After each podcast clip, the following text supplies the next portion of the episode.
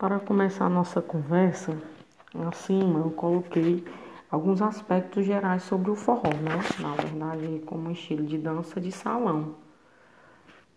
Ele nas classificações, ela é classificada como dança de salão, tá?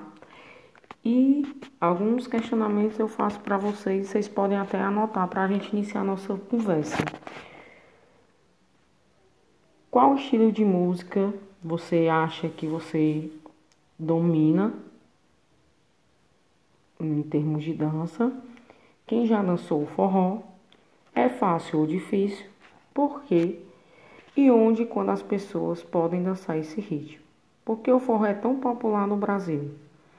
Tá? Aí são alguns questionamentos que vocês podem estar anotando aí no caderno de vocês, tá certo?